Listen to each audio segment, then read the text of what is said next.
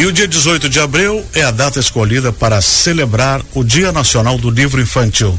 A escolha se deu porque neste mesmo dia, em 1882, nasceu o primeiro escritor brasileiro a escrever para crianças, Monteiro Lobato. É sobre o Dia Nacional do Livro Infantil que a gente conversa agora com a pedagoga e contadora de histórias da Biblioteca Pública Municipal, Carol Speaker. Bom dia, Carol. Bom dia. Seja bem-vinda. Obrigada. Essa é uma data que a gente deve comemorar, porque nós todos fomos crianças, nós somos, uh, tivemos a experiência de livros infantis e quem não conheceu o Monteiro Lobato, né? Eu acho que todo brasileiro uh, sabe pelo menos um personagem desse grande escritor brasileiro. Ah, com certeza.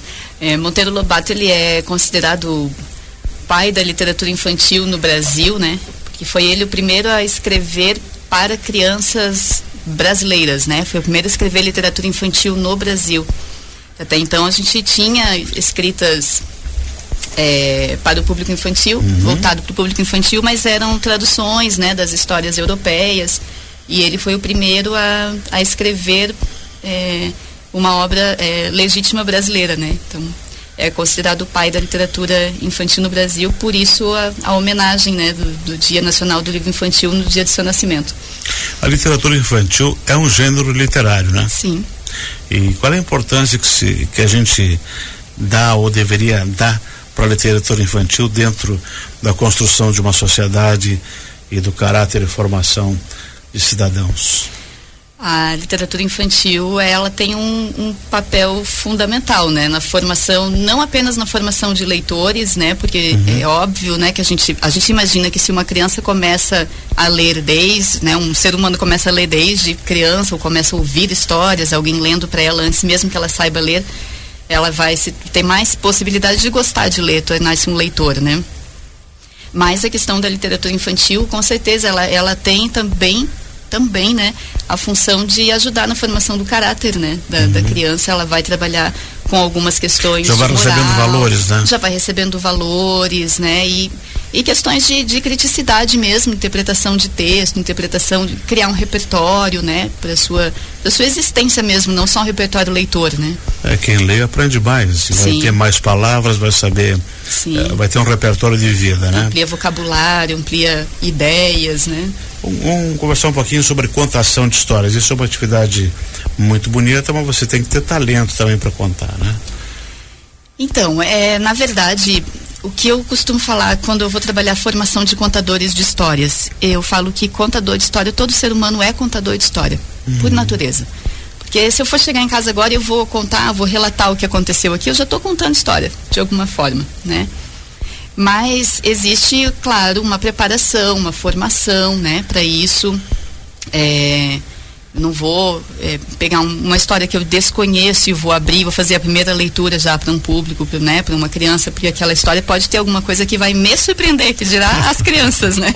Você então, pega de então, surpresa, né? É, não é bom, né? A gente tem que, tem que ter uma preparação. Eu penso é. assim, né? Isso é, é como em todas as profissões, né? A gente tem uma formação, uma preparação para isso, estuda, né?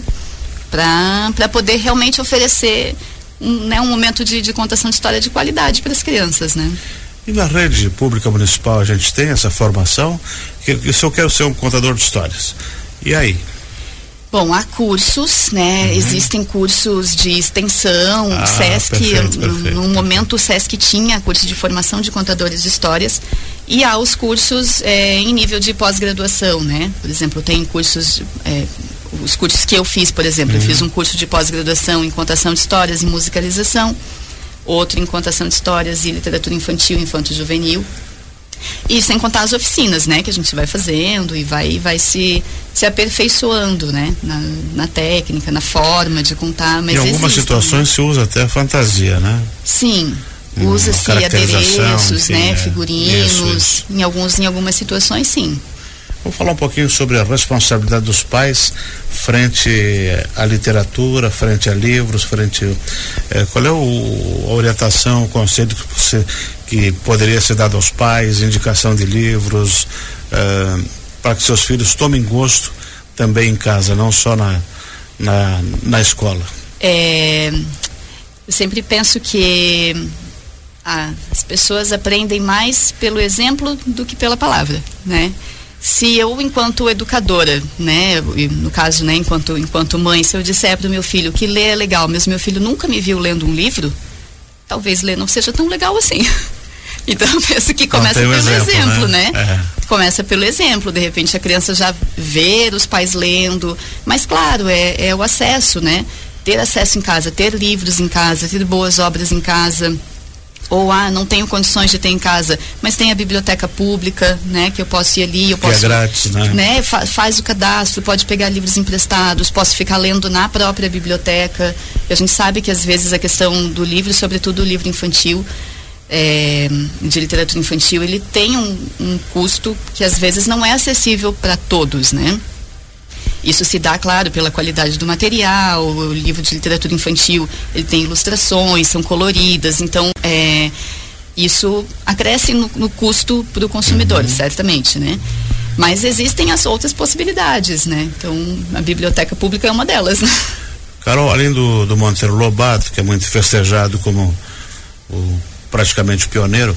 Depois dele vem uma literatura mais moderna. A gente tem uh, outros autores uh, modernos, tanto escritores como escritores infantis. E aqui em Joinville também a gente tem muita gente boa produzindo produtos, uh, livros de qualidade, enfim. Pós Monteiro Lobato, vamos, vamos falar assim, nível mais abrangente, nacional. Tem algum autor ou autora que você possa citar para gente? Certamente. Eh, na verdade, depois dele vem os filhos de Lobato, né? Que todo mundo que, que escreve literatura infantil depois dele, de certa forma, bebe da mesma fonte, né? É, é a partir dele que começa a ter produção, né? Então a gente cita, claro, aí, né? Ziraldo, Ana Maria Machado, Ruth Rocha, Pedro Bandeira, André Neves, a Célia Cris Silva, é, e daí aqui em Joinville a gente tem, a, a, temos também o Léo Cunha, aqui em Joinville é Valério Matos, né, uhum. que escreve lindamente para crianças, Jura Ruda, a dona Elze Santana também que está que vai ter mais um livro semana que vem, vai ter mais né? um livro lançado Isso. agora início de maio, é. né? Então assim, é, a produção a produção literária para o público infantil, felizmente, vem ganhando um corpo aí que, que é interessante, né? Uhum. É bem, é bem é, te, há, há, muitas, há muita coisa boa sendo produzida né, para, para o público infantil em literatura. E na Biblioteca Pública Municipal Prefeito Rolf Colim foram montados expositores sobre o Dia Nacional do Livro. Como isso. é que é isso? Nós temos alguns é, espaços na, dentro da biblioteca. Então, por exemplo, antes de chegarmos no setor de literatura infantil, uhum. que eu falo para as crianças que é o setor mais legal da biblioteca, porque é o mais colorido, é o mais divertido, é o mais legal. Não é que eu trabalho lá que eu sou suspeita.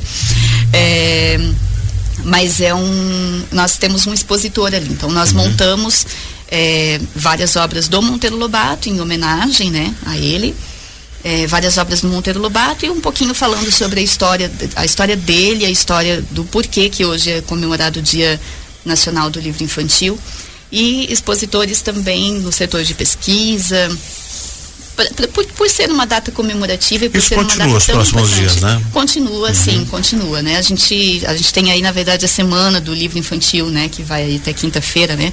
Considerando sexta feriado, mas a gente. E, e, a o gente horário da biblioteca? Sempre, né? De segunda a sexta-feira, das 8 às 18, direto, não fecha meio-dia.